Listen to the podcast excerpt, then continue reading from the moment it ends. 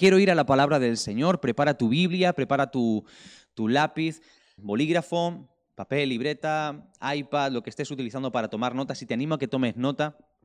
Quiero compartirte algo que Dios puso en mi corazón justo en estos días.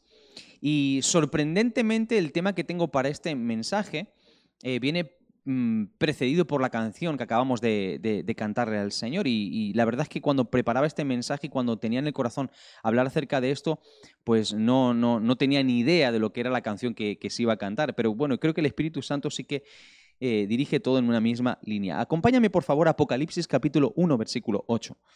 Apocalipsis 1, 8. Y es muy fácil de encontrar estos tres textos que voy a leer al principio, porque los tres están en Apocalipsis, y Apocalipsis es el último libro de la Biblia, así que no vas a tener dificultad para encontrarlo. Apocalipsis, capítulo 1, versículo 8. Y es Jesús el que está hablando en estos textos. Y el primero de estos textos, el capítulo 1, verso 8, dice, Yo soy el alfa y la omega, principio y fin, dice el Señor el que es y que era y que ha de venir, el Todopoderoso. Acompáñame ahora al capítulo 21 de Apocalipsis, capítulo 21. Vamos un poco más adelante, prácticamente al final del libro. Apocalipsis 21, versículos 5 y 6. Apocalipsis 21, 5 y 6. Y dice así, el que estaba sentado en el trono dijo, He aquí yo hago nuevas todas las cosas. Y me dijo, escribe, porque estas cosas son fieles y verdaderas. Y me dijo, hecho está, yo soy el alfa y la omega, el principio y el fin. Al que tuviere sed, yo le daré gratuitamente de la fuente del agua de vida. Y ahora un poquito más adelante, el capítulo 22, versículo 13 capítulo 22, verso 13. Y dice así, yo soy el alfa y la omega, el principio y el fin, el primero y el último. Como algunos habrán deducido, el título de, de este mensaje es Alfa y Omega. Alfa y Omega. Cada uno de nosotros le damos mucha importancia a las cosas que son primeras en nuestra vida o a las primeras cosas.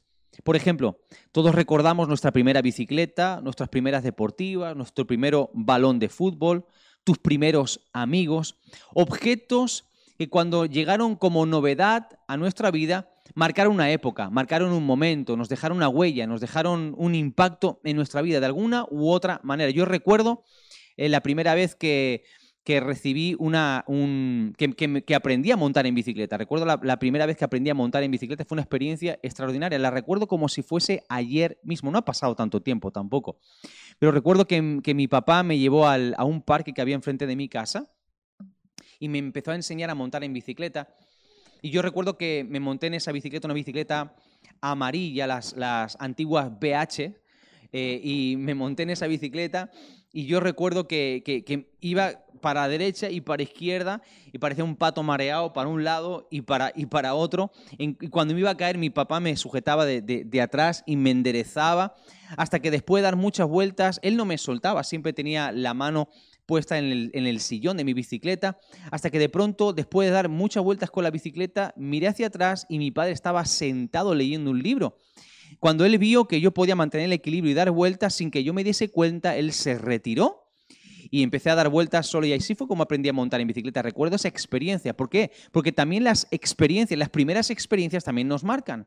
Todos recordamos eh, un primer examen, el primer día de trabajo, eh, la primera vez que probaste un alimento, la primera vez que, probaste un alimento y te gustó mucho o a lo mejor fue una mala experiencia. Recordamos el nacimiento de nuestro primer hijo. Hay experiencias que se producen por primera vez en nuestra vida y eso nos marca, eso tiene un impacto sobre nosotros. Las primeras cosas son importantes, las primeras experiencias también son importantes para nosotros y como seres humanos también nosotros valoramos y de hecho no solo valoramos, sino estudiamos a los primeros también, aquellas personas que fueron primeras en algo. La primera persona que pisó la luna, la primera persona que inventó un ordenador, la primera persona que inventó un teléfono, la persona que inventó la penicilina, el inventor del avión, que por cierto me enteré hace unos meses que sorprendentemente, pero es brasileño. Un abrazo y un cariño a todos los brasileños. Eh, pero de alguna forma, esta gente que por primera vez logran algo, los llamamos pioneros y solemos como seres humanos reconocer a esos pioneros a los primeros que lograron algo. Son gente que admiramos, son gente que reconocemos, son pioneros. Dentro incluso del ámbito de la iglesia, valoramos a aquellos que comenzaron una iglesia, que empezaron una obra. Valoramos a aquellos que por primera vez nos predicaron el Evangelio, nos invitaron a la iglesia. Las personas que han sido primeras en algo tienen un valor especial para cada uno de nosotros. Valoramos las primeras y estudiamos las primeras civilizaciones, las primeras construcciones, las primeras herramientas, las primeras estructuras que encontramos y las primeras escrituras que encontramos en la historia de la humanidad. Y todo lo que es primero o lo principal o lo, lo que ha sido el inicio de algo es importante para nosotros. Tiene un valor. ¿Por qué? Porque cuando pensamos en lo primero, pensamos en algo o en alguien que es digno de admirar o reconocer.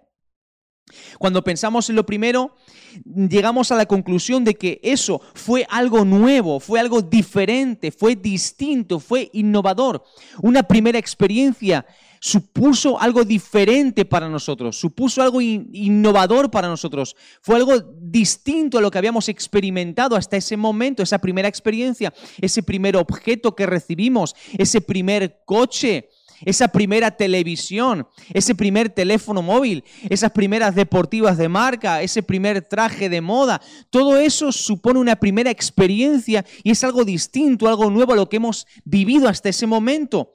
Por otro lado, también lo primero es importante para nosotros porque eso nuevo, eso que ha llegado, supone que llegó antes de otras cosas o antes de otras personas.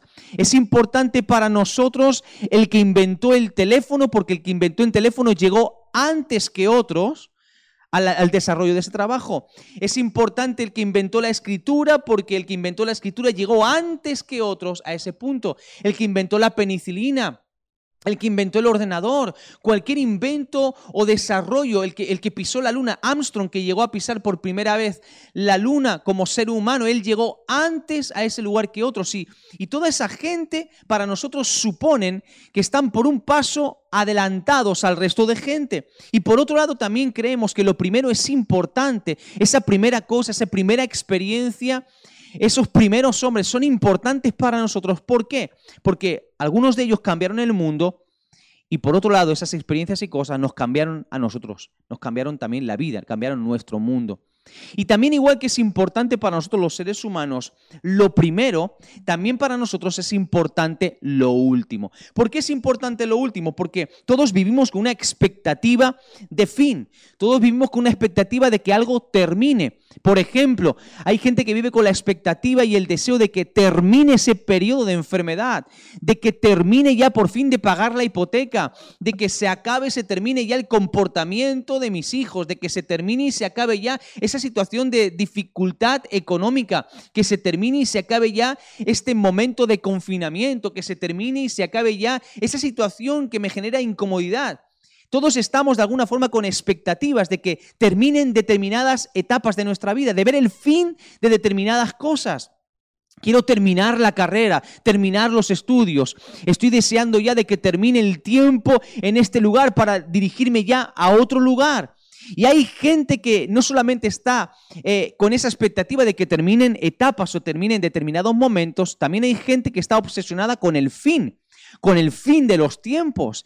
Y más en estos días donde todo esto que está sucediendo en todo el mundo está despertando a mucha gente que se dedican a hacer cábalas y a hacer augurios acerca del fin del mundo y que lo que está pasando, lo que no está pasando. Hay gente que está obsesionada con el fin del mundo. Está queriendo identificar qué señal, qué está pasando para ver cuándo.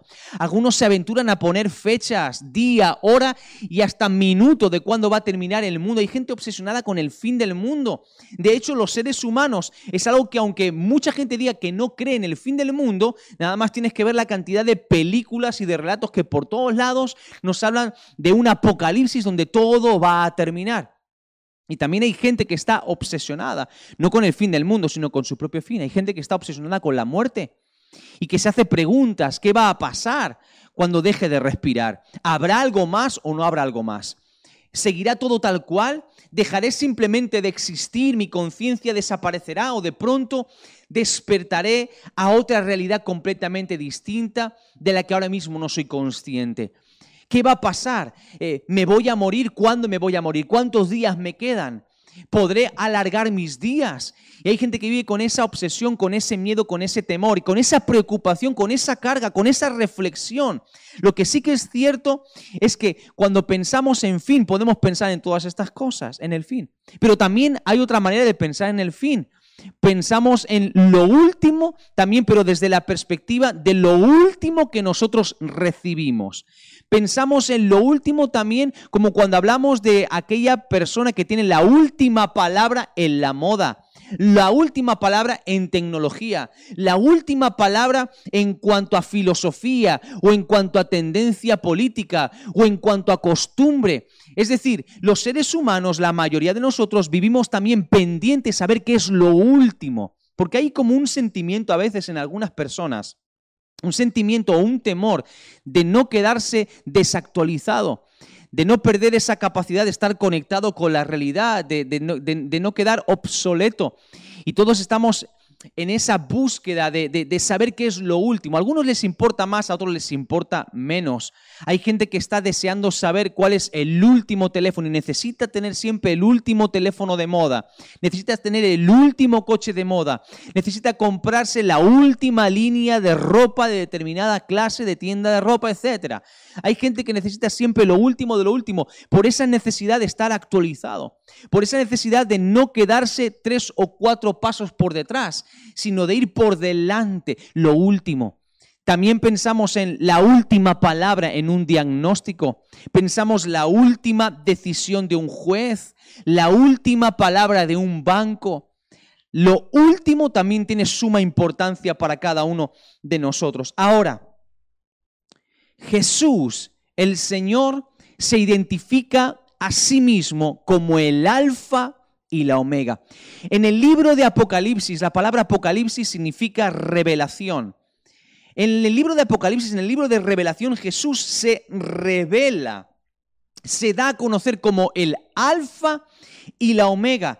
Y cuando hablamos de alfa y omega, estamos hablando de dos palabras que, que, dan nombre a dos letras del alfabeto griego. la letra alfa es la primera letra del alfabeto griego y la palabra omega es la última letra del alfabeto griego. Ahora, nota algo muy importante aquí, porque hay una revelación, hay una verdad que nosotros tenemos que conocer y que lo encontramos precisamente en todo este hecho de que Dios se revele en Apocalipsis como el alfa y el omega. Y es el hecho de que Dios a cada uno de nosotros que tenemos preguntas sobre el futuro, a cada uno de nosotros que tenemos preguntas sobre el pasado, a cada uno de nosotros que, por un lado, recordamos y valoramos lo primero, a cada uno de nosotros que de alguna forma le damos importancia a lo que ha de venir, Él se revela, se manifiesta, nos da este secreto esta información tan importante a cada uno de nosotros y nos dice, yo soy el alfa y soy la omega, soy el primero y soy el último. Dice Juan capítulo 14, versículo 6. Acompáñame, Juan 14, 6. Juan 14, 6. El propio Jesús dio estas palabras a sus discípulos en Jerusalén. Y vas a ver de qué manera Jesús se identificó con sus discípulos. Él le dijo a sus discípulos, yo soy, hablando acerca del Padre y de llegar al Padre, etc. Él les dijo, yo soy el camino, soy la verdad y soy la vida. Yo soy el camino, soy la verdad y soy la vida. Cuando Jesús se reveló a sus discípulos, Él se identificó como el camino, se identificó como la vida se identificó con, como la verdad. Y esta palabra verdad es muy interesante porque la palabra verdad en el griego es aletheia.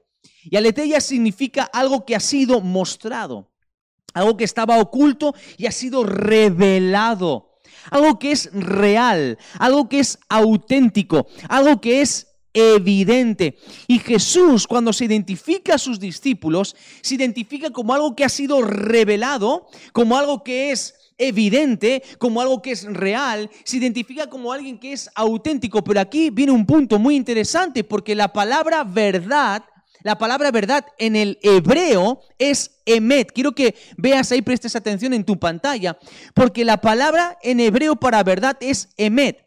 Y esta palabra está compuesta precisamente por tres letras. Aleph, que es la letra A, la letra Mem, que es la letra M, y Tau, que es la letra T. Y es interesante ver que Aleph es la primera letra del alfabeto hebreo.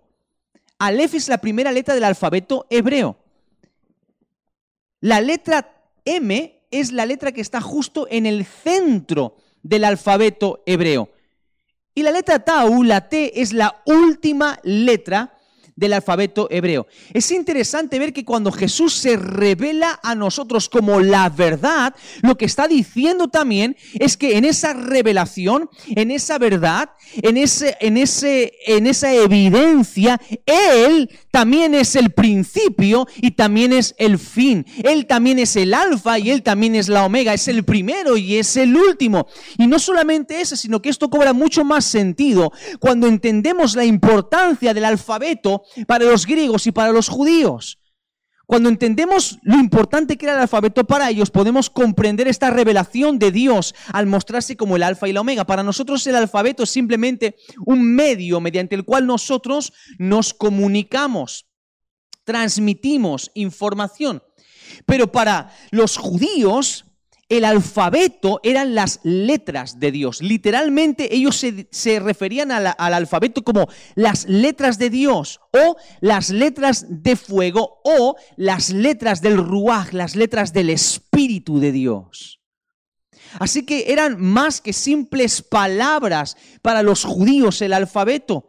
Cuando Jesús se manifiesta como el Emet, como el primero y el último, como esa verdad, a la vez está impactando fuerte en el corazón de aquellos que le están escuchando porque ellos comprenden que al utilizar el alfabeto está hablando de algo mucho más importante, habla de un origen divino en sí mismo, en su persona. Y para los griegos el alfabeto era sumamente también importante. ¿Por qué? Porque los griegos creían que las palabras, o mejor dicho, que las letras, eran un elemento creativo, un elemento de creación. De hecho, ellos tenían la siguiente frase, habla o escribe y crearás. Cada forma de palabra con letras para un griego suponía una creación. Y es muy bonito ver esto porque cuando nosotros juntamos todos estos conceptos, podemos ver que Jesús es más que una palabra, que Jesús es más que simplemente una expresión, que en Jesús podemos ver la vida de Dios, en Jesús podemos ver el poder creador de Dios. Colosenses capítulo 1, versículo 15. Fíjate lo que dice, Colosenses capítulo 1, versículo 15. Colosenses 1, 15. Dice así en la nueva traducción viviente, Cristo es la imagen del Dios invisible. Él ya existía antes de que las cosas fueran creadas. Y es supremo sobre toda la creación, porque por medio de él Dios creó todo lo que existe, en los lugares celestiales y en la tierra hizo las cosas que podemos ver y las que no podemos ver, tales como tronos, reinos, gobernantes y autoridades del mundo invisible. Todo fue creado por medio de Él y para Él, esto es clave, Él, Jesús, ya existía antes de todas las cosas y mantiene unida todas las cosas. Cristo también es la cabeza de la iglesia, la cual es su cuerpo. Él es el principio supremo sobre todos los que se levantan de los muertos. Así que Jesús, Él es el primero en todo. Este texto se nos está hablando de algo importante, que Dios creó todas las cosas por medio del Hijo. Jesús es el creador, Él es el primero en esa palabra en esa palabra de origen, en esa palabra de alfa, en esa palabra de alef, en lo primero encontramos a Cristo como el creador de todas las cosas. Esa vida que trae a la existencia. Él es más que una palabra. Él es el poder creador en acción. Y seguimos viendo en Hebreos capítulo 1, versículos 2 y 3. Fíjate, Hebreos 1, 2 y 3. Dice así. Ahora, llegada la etapa final, Dios nos ha hablado por medio del Hijo, a quien constituyó heredero de todas las cosas y por quien creó el universo.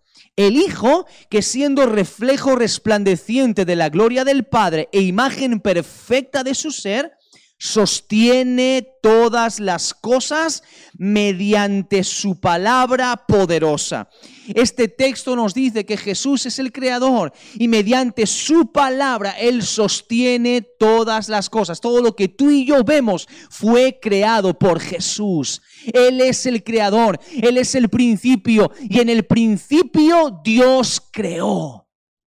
Él es más que una palabra. Jesús es el poder creativo de Dios, es el poder personificado, Él es vida en medio de la muerte. Fíjate lo que dice Génesis capítulo 1, versículo 1. Génesis 1, 1. Dice la palabra, el texto más famoso de la Biblia. En el principio creó Dios. Génesis 1, 1. En el principio creó Dios. Quiero que prestes atención ahí a las palabras en hebreo de estas primeras palabras esta primera afirmación que encontramos en la Biblia. En el principio creó Dios, en el hebreo es Bereshit bara Elohim. Y si te das cuenta, ahí tienes precisamente que la primera letra de cada una de estas tres palabras de Bereshit, bara y Elohim forma la palabra AHMT, que no es otra cosa que otra forma de la palabra Emet. Y es interesante que puedes ver en este texto a Jesús, a la verdad en el principio de todas las cosas. Él es la palabra auténtica, real, consecuente y revelada. La palabra bará o el verbo bará significa crear, pero también significa palabra creadora. Jesús se revela como la palabra creadora para cada uno de nosotros. Cuando tú hablas del alfa, estás hablando del Dios creador, la palabra creadora de todas las cosas. Estás hablando de esa revelación de Dios al crear. Estás hablando de esa verdad absoluta. Estás hablando de que con su creación Dios se dio a conocer. Estás viendo ahí que ese Dios es el único Dios auténtico y verdadero que podemos encontrar. Él es el Emet, Él es la verdad, Él es el principio, Él es antes de todas las cosas. Y como Él es antes de todas las cosas y Él es el creador, tienes que entender varias cosas importantes en esta mañana. Jesús conoce el funcionamiento de tu vida mejor que nadie. Como Él es el primero, Él conoce mejor que nadie cómo funciona tu vida. Él te conoce a ti mejor que nadie. Sabe perfectamente cómo funciona tu vida porque sabe cómo funciona el mundo. Conoce cada ley, cada entresijo de este universo porque Él estuvo antes que este universo existiese. Por lo tanto, otra de las cosas que tienes que saber es que nadie iguala el conocimiento y el poder de Dios. No hay nadie que sepa más que Jesús. Y no hay nadie que tenga más poder que Jesús. Estés en la circunstancia que estés, viviendo lo que estés viviendo, tenga las preguntas que tengas, tienes que entender esta verdad, que nadie iguala al conocimiento de Jesús y nadie iguala su poder. Tienes que entender que Jesús sostiene todas las cosas, todas las circunstancias, por muy pesadas que creas que son. Él las sostiene, Él tiene poder para sostener cualquier situación. Y aunque tú sientas que tu vida está llena de problemas y que te estás cayendo, que estás siendo derribado porque pesa mucho la carga, Jesús puede con cualquier carga. Dice la Biblia que todas las cosas Él las sostiene con el poder de su palabra. Todo. Lo que ves y lo que no ves, lo sostiene con el poder de su palabra. ¿Sabías que el planeta Tierra, algunos estiman que pesa 6.600 trillones de toneladas? Eso es mucho peso, mucho peso. Así que no te frustres cuando te mires al espejo o te peses en una balanza y veas que has subido de kilos en este confinamiento. No, la, pesa, la, la Tierra pesa 6.300 trillones de toneladas. Y cuando la ves ahí suspendida en el espacio, Dios sostiene todo solamente con el poder de su palabra. Y Él puede con cualquier circunstancia, por mucho que sientas que pesa. Jesús dijo, a los escribas y a los fariseos en Juan capítulo 8, versículo 58, no hace falta que lo busque. Él les dijo, antes que Abraham fuese, yo soy porque ellos veneraban a Abraham como el principio, como alguien importante, como alguien al que tener mucho respeto y venerar. Y la palabra de Abraham tiene mucho peso y la vida de Abraham tiene mucho peso y es un ejemplo, su modelo. Muy bien, sí, está bien, tenemos que reconocer a los pioneros, tenemos que reconocer a aquella gente que llegó antes que nosotros, tenemos que reconocer a lo primero o a los primeros, pero no, recuerda una cosa, Jesús dijo antes que Abraham fuese, yo soy. Antes que cualquier ser humano, Jesús fue. Dios es antes que el universo. Eso cuesta mucho entenderlo en nuestra mente humana, natural, finita, limitada, pero es una verdad poderosa que te lleva a entender que la palabra de Jesús debe de tener un peso mucho más fuerte que cualquier otra palabra sobre nuestra vida. Y si Él es antes que todo, ¿no valdrá la pena confiar en Él? ¿No valdrá la pena confiar en su criterio? ¿No valdrá la pena no dejarle al margen, sino incluirle en nuestra vida y poner nuestra confianza en Él. Como Él es el primero y estaba antes, nada de lo que te pasa a ti le pilla por sorpresa a Él. Ninguna circunstancia que viene contra tu vida o que, o que sucede en tu realidad pilla a Dios desprevenido. Él estaba antes. Él ya estuvo en el lugar donde tú estás. Él ya vivió lo que tú estás viviendo. Él ya pensó los pensamientos que tú estás pensando. Él sabe todas las cosas. Él ya estuvo. Él fue y él vino del lugar donde tú estás ahora. Hay una, hay una expresión que se usa mucho cuando queremos de alguna forma demostrar a alguien que tenemos más experiencia, más conocimiento. Le decimos, cuando tú vas, yo ya he ido y he vuelto dos veces.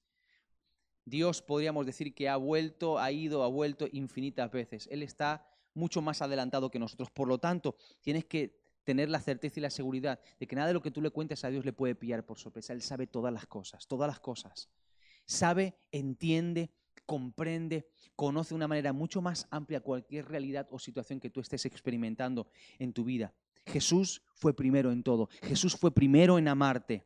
Él te amó antes que nadie. Jesús fue el primero en cuidarte. Él te cuidó antes que nadie. Antes que tu mamá Dice la palabra del Señor, antes de que fueses formado en el vientre de tu madre, yo ya te conocí y te puse nombre. Jesús era antes, antes de la gente más importante para ti que llegase a tu vida. Jesús ya estaba antes, Él ya te conocía. Jesús fue capaz de conocerte en profundidad antes que nadie. No importa si llevas 40, 50 años de matrimonio, ya Dios te conoció. Él estaba mucho antes. Hay gente que de pronto dice, ah, llevo ya mucho tiempo de matrimonio, ahora ya no hay nadie que me conozca mejor que mi esposa. No hay nadie que me conozca mejor que mi esposo. No, Jesús te conoce mucho, mucho, mucho tiempo antes. Y si confías en Él, Él irá guiando todos y cada uno de los pasos de tu vida. ¿Por qué? Porque Él conoce perfectamente cómo eres y lo que necesitas en tu vida. Sigo. Jesús te comprendió antes que nadie. Él te comprendió antes que nadie. A lo mejor tú dices, bueno, pero es que echo de menos a tal persona que me comprendía perfectamente. Es que ahora nadie me entiende, nadie me comprende. Jesús te comprendió desde el principio, antes de que nacieses. Ya Jesús sabía cómo entablar una relación contigo. Ya Jesús sabía cómo hablarte, ya Jesús sabía cómo tratarte. Jesús no necesita un proceso para averiguar o aprender de qué modo tratar contigo, porque Él ya te conoce. Él ya sabe perfectamente todos y cada uno de los entresijos de tu vida. Es importante confiar en Dios. No importa la circunstancia que estés pasando, Él es mucho antes. Miras atrás y ves tu vida quiero que aprendas a ver a Dios también en tu pasado, porque cada paso que tú diste, Dios estuvo, Él no te dejó y no te abandonó. Y eso tiene que ser un motivo de gratitud. Cuando tú digas, Señor, tú eres el alfa, eso tiene que despertar en ti un sentimiento de gratitud a Dios, porque sabes que desde antes ya el Señor estuvo presente en tu vida. Hay muchas cosas por las que darle gracias a Dios de nuestro pasado. Siempre parece que nos miramos atrás o miramos el pasado solamente para llorar o para lamentarnos. No, hay que mirar atrás en el pasado y darle gracias a Dios. Yo hoy, por ejemplo, para mí hoy es uno de los días más importantes de mi vida. ¿Por qué? Porque sí es un día especial, porque es el Día de la Madre, pero para mí es más importante todavía porque hoy, exactamente hoy, hace exactamente a esta hora, a las 12, hoy hace 17 años que me convertí en el hombre más feliz del mundo porque recibí como esposa a mi mujer Amparo. Y hoy es mi aniversario y estoy feliz y agradecido al Señor por todos estos años de fidelidad. Yo miro atrás y le doy gracias a Dios. ¿Por qué? Porque yo sé que incluso antes de que yo tomase la decisión de casarme, de, conseguir conquistar a esa mujer, ya Dios sabía lo que yo necesitaba. Él estaba antes, Él conoce cada decisión que tú has tomado, Él conoce cada decisión que tú vas a tomar, Él es el alfa, Él es el primero. Y también la Biblia dice que Jesús es el último. ¿Qué significa esto? Que Jesús tiene la última palabra en todo. Jesús tiene la última palabra, pero tú has dicho, no, los médicos dicen esto, no, pero mi banco me ha dicho esto, no, pero en el trabajo me han dicho, Jesús tiene la última palabra. Hay una expresión muy popular que dice, el que ríe el último, ríe mejor, como diciendo que hay momentos en los que sentimos que nuestras opiniones o nuestras palabras están relegadas, como alguien que viene con más fuerza y pisa con una opinión, pisa con una decisión. Y hay expresiones y afirmaciones que son como sentencias que nos cierran la boca, pero la Biblia dice que el que tiene la última palabra es Jesús. Nadie puede hablar después que Él ha hablado. Cuando Él dicta sentencia, nadie puede deshacer lo que Él habla. Así que quiero decirte en el nombre de Jesús en esta mañana que entiendas que Él es el omega, Él es la omega, Él es el último. Y el que es el último tiene siempre la última palabra. Por eso no importa el diagnóstico, no importa que las circunstancias todas apunten hacia un determinado final concreto. de que Jesús ejerza el derecho a la última palabra. Él siempre está adelantado a cualquier situación. Uno tiene la imagen de Dios y uno dice, bueno, pero ¿encaja Dios en este mundo tan moderno? ¿Encaja Dios con Instagram? ¿Encaja Dios con la moda? ¿Encaja Dios si uno mira a Dios y uno, uno se lo imagina con una túnica de hace un montón de años atrás? Uno se lo imagina con un atuendo que no tiene nada que ver con lo moderno, aunque bueno, hoy en día se lleva otra vez la barba larga y esas cosas. Es que al final todo vuelve al mismo, los que pueden disfrutar de barba. A mí me sale la, barba, parece un, mapa mundi mi barba, porque me sale como la policía por distrito la barba a mí. Pero, pero uno piensa, y bueno, ¿dónde encaja Dios en un mundo tan avanzado, tan tecnológico, tan moderno, tan, tan supuestamente adelantado? Es que Dios ya estuvo aquí. Dios ya estuvo en el año 2020, Dios ya estuvo en el año 2030, Dios ya estuvo en el año 2050, Dios ya estuvo en el año 2080, etcétera, etcétera. Dios ya estuvo en tu futuro. Dios ya estuvo en tu futuro. Cualquier avance que el hombre crea tener es un avance en un camino que ya fue recorrido por Dios, porque Él es la omega, Él es el último.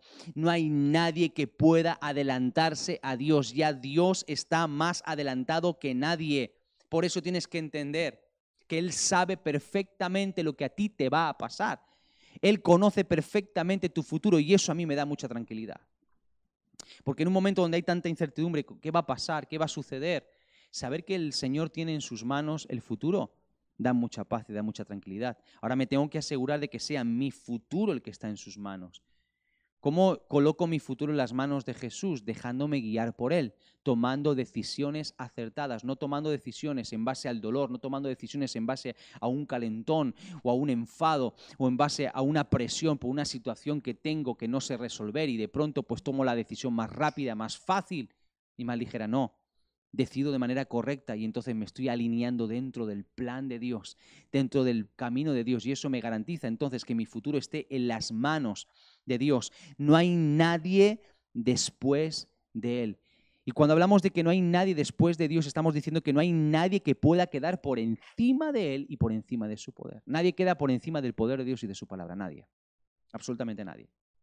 De hecho, la Biblia me enseña que incluso personas, y a lo mejor tú que me estás escuchando, que a lo mejor no crees en Dios, y me estás escuchando ahora mismo porque no tienes a lo mejor otra cosa mejor que hacer, y de, o porque te han obligado, porque por curiosidad, no sé.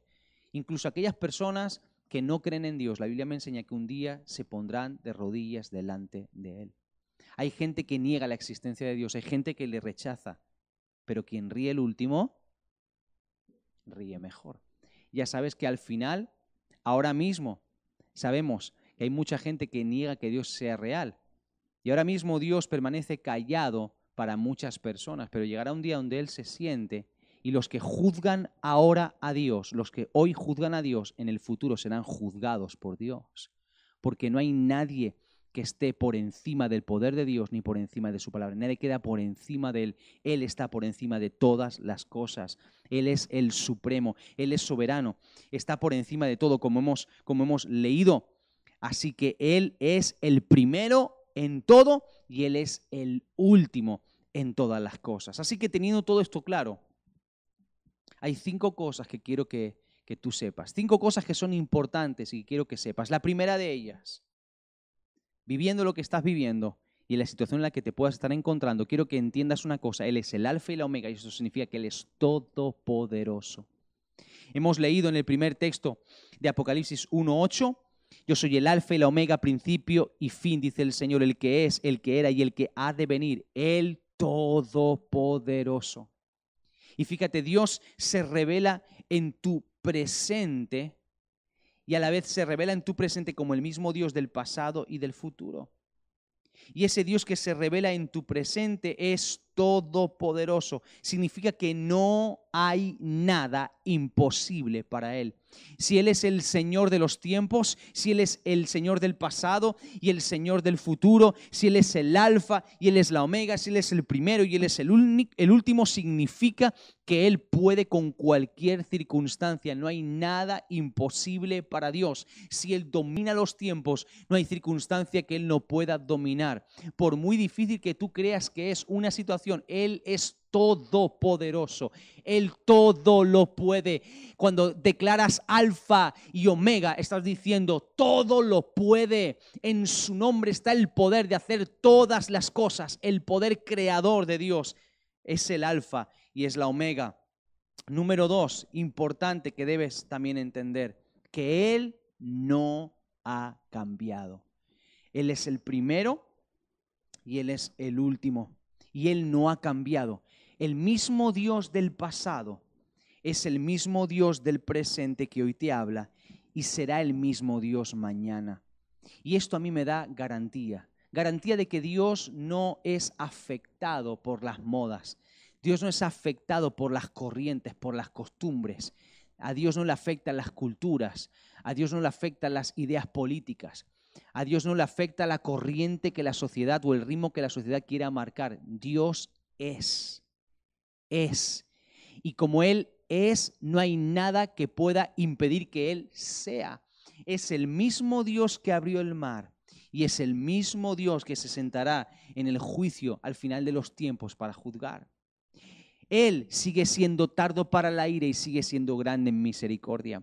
Él sigue sanando a los enfermos. Él sigue bautizando. Él sigue transformando. Él sigue llenando de su Espíritu Santo. Él sigue siendo amor. Él sigue siendo esperanza. Él sigue siendo paz. Él sigue siendo el camino. Él sigue siendo la verdad. Él sigue siendo la vida. Es el mismo Dios. Él no ha cambiado. Él sigue amándote de pura gracia.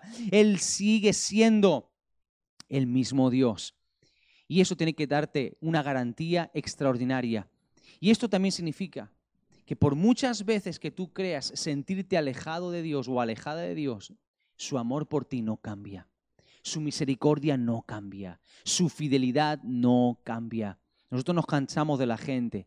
Nos cansamos de la gente, determinadas personas que llegan a quemar nuestra paciencia, a agotar nuestra paciencia. Llega un punto donde dice, mira, no lo aguanto más no lo soporto más, a tal compañero de trabajo, o a tal marido, o a tal esposa, o incluso a amigos, gente que está a nuestro alrededor, llega un momento donde nuestra paciencia se agota y a lo mejor somos nosotros los que nos agotamos respecto a otras personas, pero a lo mejor son otras personas que se agotan respecto a nosotros.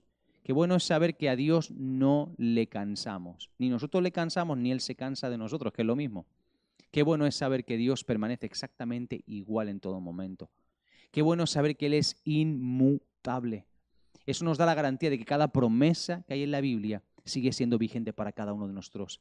Cada promesa y cada bendición que encontramos en las Escrituras son para ti y es para mí.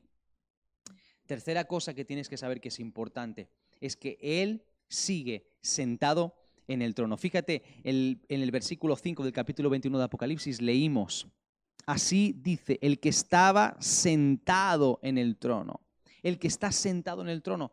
Esto significa que el alfa y la omega, aquel que es el primero y el último, está sentado en el trono y no hay nadie que le mueva de esa posición.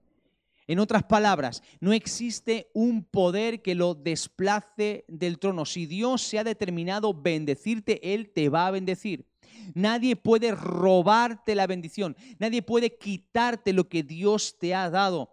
¿Por qué? Porque cualquier impedimento que venga para cruzarse en tu camino, para destruirte, aquel que Él es fiel, aquel que Él es verdadero, aquel que Él es el alfa y la omega, el Dios todopoderoso, lo que va a hacer es actuar a tu favor. Nadie te puede quitar la bendición, aunque cielo y tierra tiemblen, Dios seguirá siempre sentado sobre su trono. Nadie tiene mayor dominio. Aún tú piensas que el banco tiene demasiado dominio sobre ti, tu jefe tiene demasiado dominio sobre ti, que la enfermedad tiene dominio sobre ti. Quiero decirte que Él está sentado sobre el trono. Sobre el trono de tu vida no está sentada la enfermedad. Sobre el trono de tu vida no está sentada la miseria. Sobre el trono de tu vida no está sentada determinadas personas. Sobre de tu vida solamente hay uno sentado y es el alfa y la omega y nadie lo puede desplazar de ese trono. Y por último, estas dos cosas, últimas dos cosas que tienes que saber y con esto quiero ya ir terminando. Que Él es fiel y verdadero. Fíjate, en el versículo 5 y 6 del capítulo 21 de Apocalipsis, como hemos leído, dice, y me dijo, escribe estas palabras que son fieles y verdaderas. Lo que Dios habla es fiel y verdadero. Su palabra es segura y Él es el único que puede crear cosas nuevas. El verso 5 dice, he aquí yo hago nuevas todas las cosas. Y aquí está hablando de los últimos tiempos, pero el mismo Dios que revela en Apocalipsis que tiene la capacidad o el poder de crear cosas nuevas, es el mismo Dios que en esta mañana, a ti que me estás escuchando en tu casa, en el salón de tu casa o en tu habitación o donde te encuentres, es el mismo Dios que te dice, yo puedo hacerlo todo nuevo. Y Él es fiel y verdadero, significa que el emet, aquel que es la verdad, aquel que es poder creativo en acción, el Emet, el primero y el último. Te está diciendo que si Él afirma algo, lo puede cumplir. Él es fiel. Él persevera en sus planes, persevera en el cumplimiento de su palabra. Nadie puede hacer que Dios se desdiga de algo que Él ha prometido. Solamente tú si no lo crees. Solamente tú si no lo obedeces. Por eso tienes que tener seguridad en esta mañana y confianza. No te estoy vendiendo un cuento. No te estoy contando un rollo y una historia. No te estoy lanzando palabras bonitas para intentar emocionarte y para intentar crear en ti falsas expectativas. Los seres humanos somos conscientes de nuestras limitaciones. Todos tenemos limitaciones. Yo soy muy consciente de las mías. Hay cosas que puedo hacer mejor, cosas que puedo hacer peor. Si me pidieses que te ayude a pintar tu casa, lo que te diría es que no te generes falsas expectativas. Porque sé cuáles son mis limitaciones. Yo no puedo decirte como, como pastor, yo no puedo decirte no te voy a fallar, porque seguramente te fallaré algún día y es posible que ya te haya fallado. Soy plenamente consciente. Pero hay uno que nunca te va a fallar. Hay uno que sí que es fiel y sí que es verdadero. que todo lo que te dice puedes tener la garantía de que es absolutamente cierto. Que todo lo que Él promete te puedo garantizar que Él es lo suficientemente fiel como para llevarlo a cabo. Él es el auténtico, el amor de Dios revelado. Él es fiel, Él es verdadero. Y no importa cuántas barreras se presenten delante de ti, si tú confías en Él, vas a ver cómo Él derriba todas y cada una de las barreras que tratan de frenarte. Por último, quiero que entiendas que Él es el único que puede saciar tu necesidad. ¿Por qué? Porque Dios es el principio y es el final de tu historia. Tu historia, mi historia, comenzó con Dios y termina con Dios. Antes de nuestro principio humano, que es el nacimiento, ya Dios estaba presente en la escena. Pensamos en, nuestro nacimiento, algunos conservan fotos, otros tal vez más jóvenes conserven vídeos. Dudo mucho que nos recordemos del día en que nacimos. Seríamos un prodigio si recordásemos ese momento. Pero cuando pensamos en nuestro inicio, en nuestro principio, pensamos en papá, pensamos en mamá, pensamos en un hospital o en una casa donde nacimos, pensamos en la gente que estuvieron a, nuestro lado en nuestros primeros pasos. Pero sabes una cosa, Dios estuvo antes, mucho antes. Bueno, sí, antes de mi padre y mi madre estuvieron mis abuelos, antes. Mis bisabuelos, antes. Y así puedes remontarte hasta antes de que el ser humano existiese.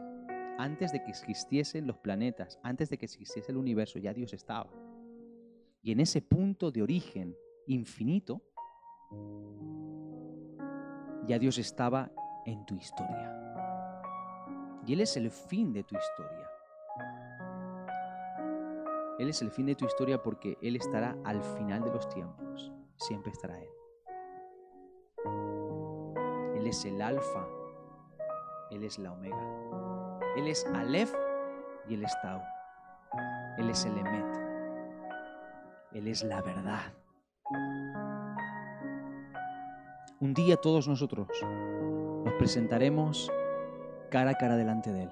Porque la muerte, lo que pensamos que es el final, o algunas cosas, alguna gente piensa que la muerte es el final, que una vez que dejemos ya este mundo, pues se acabó todo me voy a reencarnar en una hormiga o me voy a reencarnar en un canario y cantaré todos los días en la ventana de mi vecino para que se acuerde de mí.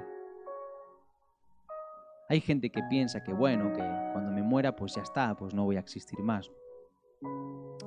Pero te puedo garantizar, te puedo decir que es verdad, que es auténtico lo que te estoy diciendo, lo que dice la Biblia, que todos, cuando atravesemos el umbral de la muerte, en nuestro final, en nuestra omega, en nuestro tau. Nos encontraremos cara a cara con Él. Porque todo comienza con Él y todo acaba con Él. Y lo importante aquí es si hemos entendido qué significa que Él sea el alfa y el omega. Lo importante aquí es si hemos entendido que Él es todopoderoso, que nos conoce, que tiene la última palabra en todo, que no le pilla nada por sorpresa, que Él es más grande, que su conocimiento excede todo.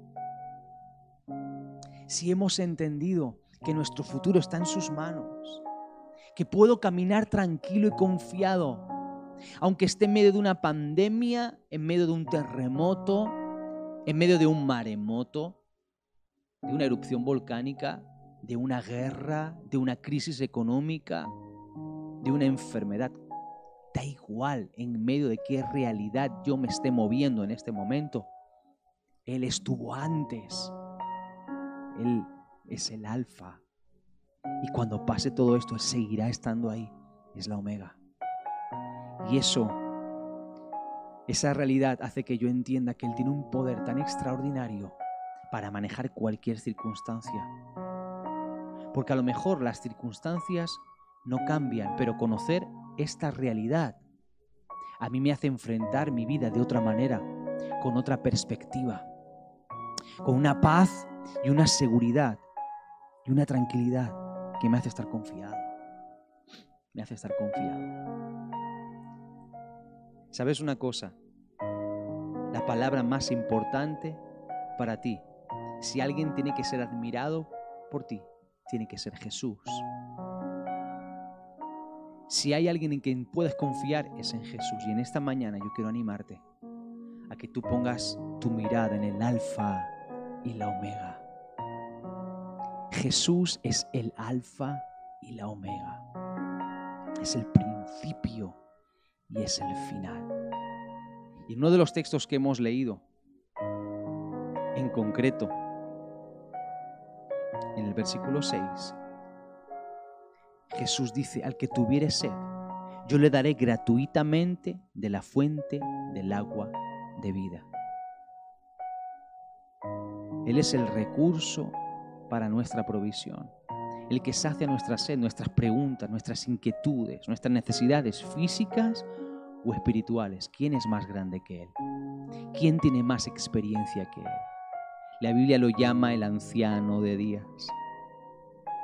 En cuanto a autoridad, conocimiento, sabiduría, no hay nadie como Él. Si algo has de recordar después de este mensaje, es la grandeza que implica el que esta verdad, alfa y omega, se grabe a fuego en tu corazón. La grandeza que implica esta verdad. La grandeza que encierra esta declaración revelada para nuestra vida. En estos últimos tiempos que estamos viviendo, que no sé exactamente en qué punto de los últimos tiempos estamos, pero en estos últimos tiempos que estamos viviendo, la mejor revelación que puede venir para nosotros es que es alfa y es omega. Yo nunca pensé que iba a vivir lo que estoy viviendo. Todo esto me ha pillado a mí, me ha pillado a mí. Jesús ya estuvo aquí. Es antes. Y cuando pase, estará y seguirá ahí, no cambiado y es el mismo.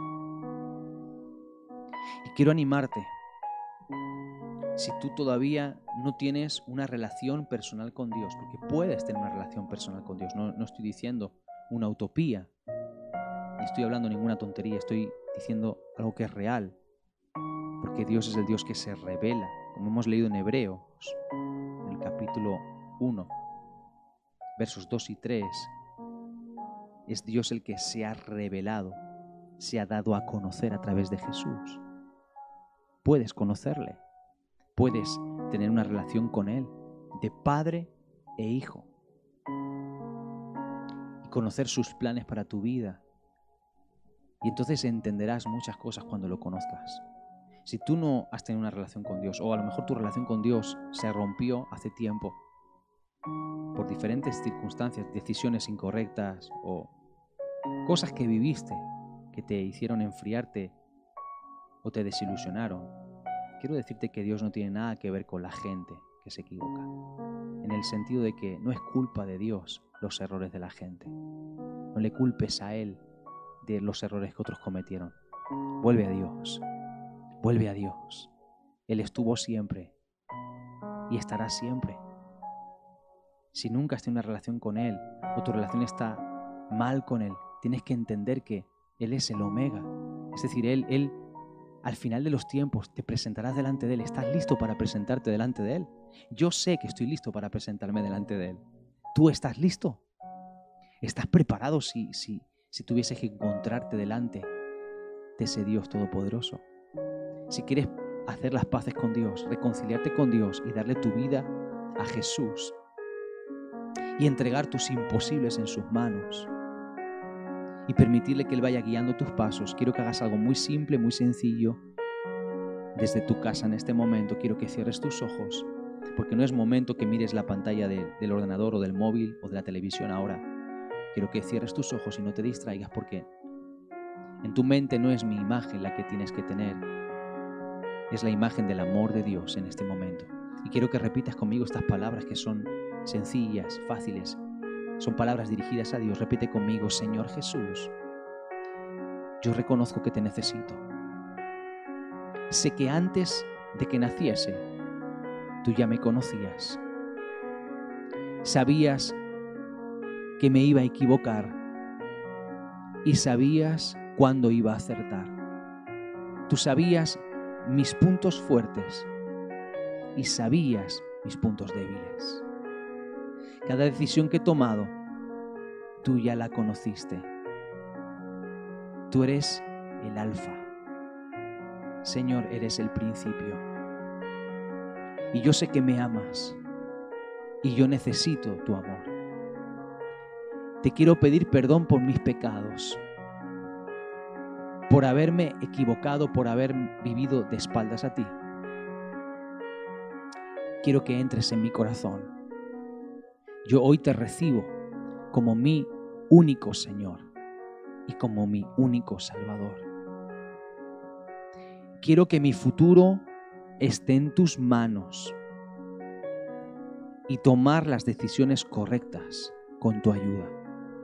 Desde hoy, todo lo que soy y todo lo que tengo, te lo entrego a ti. Yo te voy a seguir y te voy a servir.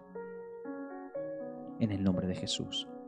Amén. Señor, quiero orar en este momento por cada persona que ha hecho esta oración. Y te pido que tú abraces con tu amor, con tu misericordia, Señor, que tu Espíritu Santo, Señor, llegue rodeando, Señor, con tus brazos de amor, Señor, a cada persona que se reconcilió contigo, Señor. Padre, en el nombre de Jesús, rompe cadenas, Señor. En el nombre de Jesús, derriba toda barrera, todo prejuicio, aún toda mentira, Señor. Todo pensamiento que nos ha estado alejando o limitando en el conocerte a ti, Señor. En el nombre de Jesús, que la luz de tu palabra resplandezca en este momento, en cada casa, en este instante. Espíritu Santo, en este momento, hazlo ahora, Señor. Padre, oro por aquellas personas que están luchando con enfermedades en el nombre de Jesús. Ahora que me estás escuchando con tus ojitos cerrados, pon tu mano sobre tu dolor en este momento, sobre tu enfermedad. Padre, en el nombre de Jesús. Tú eres el mismo, el alfa y la omega, eres el mismo, no has cambiado. Y tu poder sigue estando dispuesto para sanar. Por eso es en tu nombre, Señor, que yo oro en este momento. En contra de toda enfermedad y toda dolencia, Señor. Y en el nombre de Jesús, yo declaro sanidad sobre cada cuerpo en este momento. Que toda enfermedad, toda dolencia, todo malestar ahora, en el nombre de Jesús, desaparezca. Por el poder de la sangre de Jesús y la autoridad de tu nombre tú eres el mismo. Señor, oro por cada persona que está pasando en este momento dificultades en sus economías. Padre, que tú puedas hacer milagros incluso en las finanzas, Señor. Aquellos que han quedado sin trabajo, Señor. Nuestra confianza y dependencia está en ti, por eso oro para que tú, Señor, traigas paz al corazón de aquellos que están desesperados, Señor. Que tú puedas obrar de manera sobrenatural, Señor. Tú ya conocías que íbamos a atravesar estos momentos y tienes preparados los recursos, tienes preparada la bendición. Y tú jamás dejas desamparado a un justo, Señor. Señor, oro por cada familia que está pasando dificultades, por los matrimonios que están luchando y batallando en el nombre de Jesús de Nazaret. Oro en este momento, Señor. Para que todo ataque, para que todo lo que viene para traer división, para traer ruptura, para traer dolor, sea quitado en el nombre poderoso de Jesús. Tú eres el que hace todas las cosas nuevas. Y yo, Señor, oro por relaciones matrimoniales nuevas, Señor. Oro por relaciones padre e hijo nuevas, Señor. Oro por relaciones interfamiliares restauradas y nuevas en el nombre de Jesús, Señor. Tú haces todas las cosas nuevas, Señor. Tú eres el alfa y eres la omega, Señor. Gracias por tu amor y por tu misericordia, por tu maravillosa presencia en esta mañana. Es un honor ser hijos tuyos, Señor. Es un regalo, Señor, servirte. Gracias por la confianza que nos das, por la confianza que nos transmites, Señor, a través de tu palabra, por ser fiel y por ser verdadero, porque en este tiempo de tanta incertidumbre, Señor, tú eres nuestra brújula, eres el ancla que nos mantiene firmes y estables en medio de la tormenta, Señor. Yo te bendigo y te doy gracias, Señor, y te doy gracias por cada persona, Señor, que en esta mañana, Señor, ha escuchado este mensaje en directo o a través de redes sociales. Gracias, Señor, bendice sus vidas, bendice sus familias, Señor. Y que este tiempo sea un tiempo para seguir profundizando en el conocimiento de aquel que es el alfa y la omega. Y yo oro en el nombre, que sobre todo nombre, el nombre de Jesús. Que el Señor te bendiga mucho. Gracias un domingo más por estar presente en este tiempo. Gracias por seguirnos. Gracias por todas aquellas personas que nos veis, no solamente en España, sino en otros lugares. Yo gente que nos está viendo desde otros países, que nos, nos siguen y nos escriben. A todos los que envían comentarios y palabras de bendición y de apoyo, de ánimo. Gracias a todos. Es una bendición el poder saber que hay gente que está con las manos también en el arado, creyéndole a Dios, peleando, orando y permaneciendo en medio de la batalla, en medio de la lucha. Bendigo tu vida, bendigo tu familia. Te animo a que puedas seguir conectado. Como ya saben muchos, desde el día viernes hemos iniciado una serie de devocionales. Lo llamamos semillas. Lo llamamos semillas porque son como pequeñas semillas de bendición que sembramos en el corazón. Si, si tú todavía no estás recibiendo los devocionales y te gustaría recibir esos devocionales que son diarios con una, con una palabra de esperanza, de ánimo y de bendición, pues puedes escribirnos al email que va a aparecer en pantalla ahora y puedes mandarnos un mensaje de texto al, al teléfono que también aparecerá en pantalla, en WhatsApp, solicit con tu nombre, tu apellido y solicitando que te enviemos esos devocionales completamente gratuitos y diarios que recibirás en tu, en tu, en tu teléfono móvil. Son palabras de ánimo y también va acompañado de una petición de oración todos los días. Esperamos que puedas permanecer atento a esos devocionales, que los puedas tomar tu tiempo para leerlos y para orar, tener tu tiempo con Dios. Si tú hiciste la oración y entregaste tu vida a Jesús por primera vez, te animo a que sigas también conectado con nosotros a través de, la página web iglesialsembrador.es, a través de las redes sociales, Facebook, Instagram. Ahí subimos contenido, enviamos materiales para que puedas poco a poco conocer un poquito más de Jesús y de sus planes para tu vida. Habla con Dios todos los días, lee la Biblia, te animamos a que comiences por los Evangelios, seguramente vas a descubrir cosas absolutamente extraordinarias que nunca imaginaste descubrir en la persona de Jesús. Y bueno, decirles que ya falta cada vez menos para que podamos tener ese primer tiempo juntos. Esa semana del 18 de mayo cada vez está más cerca y seguro que lo mejor lo vamos a disfrutar con muchísimas más ganas. Es un año donde Dios nos está llevando más profundo. Todavía no hemos llegado ni siquiera a la mitad del año. ¿Qué será lo que Dios tiene para cada uno de nosotros? Yo no sé tú, pero yo estoy con muchísima expectativa de ser sorprendido por lo que Dios va a hacer. Que Dios te bendiga mucho, un fuerte abrazo, oramos por ti y por tu familia.